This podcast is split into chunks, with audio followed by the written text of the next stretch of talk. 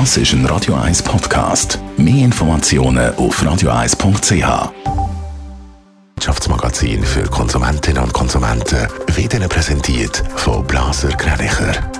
Wir beraten und unterstützen Sie bei der Bewertung und dem Verkauf von Ihrer Liegenschaft blasergreinicher.ch Dave Burkhardt. Der Versicherer Swiss Life hat ein gutes erstes Halbjahr hinter sich. Der Reingewinn steigt im Vergleich zum Vorjahr um 15 Prozent auf fast 620 Millionen Franken. Um 13 Prozent leitet der Betriebsgewinn zu auf knapp 890 Millionen Franken. Laut Mitteilung ist Swiss Life außerdem bei den Zielen vom Strategieprogramm sehr gut auf Kurs. Das Programm läuft noch bis Ende Jahr.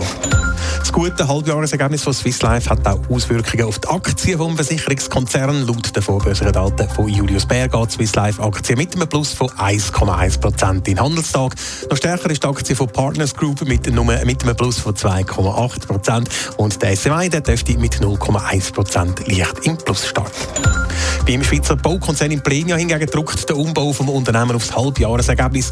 Der Umsatz ist im Vergleich zum Vorjahr um 2,2 Prozent auf knapp 1,9 Milliarden Franken gesunken. Der Gewinn hat sich mit 22 Millionen mehr als halbiert.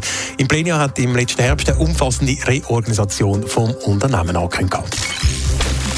Schweizerinnen und Schweizer reden eigentlich nicht so wahnsinnig gerne über Geld und wenn sie es doch mal machen, dann zeigt sich, viele sind mit der eigenen finanziellen Situation nur mässig zufrieden, Dave Burkhardt. Ja, darf es ein bisschen mehr sein? Das scheint so ein bisschen das Motto, wenn es um die finanzielle Situation von Herr und Frau Schweizer geht. Das zeigt eine repräsentative Zufriedenheitsumfrage vom Vergleichsdienst Moneyland, wo es eben auch um die Finanzsituation bei uns geht. Auf einer Skala von 1 bis 10 gibt es eine durchschnittliche Zufriedenheit für 6, äh, von 6. Für die eigene Finanzlage beim Lohn ist die Zufriedenheit mit 6,1 nur leicht höher.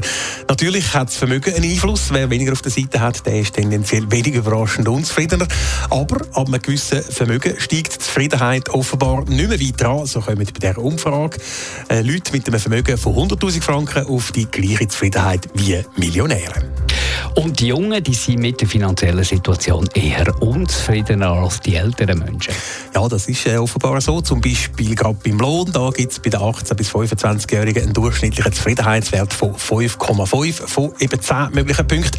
Bei den 50- bis 74-Jährigen ist es mit 6,7 dann doch deutlich mehr. Ähnlich sieht das auch bei der Bewertung der Arbeitgeber aus. Job und Finanzen sind aber keine Ausnahme. Die ganze Umfrage die zeigt, die Älteren die sind tendenziell eben eher zufriedener als die Jungen.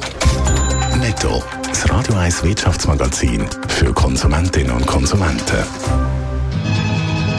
In the year 25. Das ist ein Radio 1 Podcast. Mehr Informationen auf radio1.ch.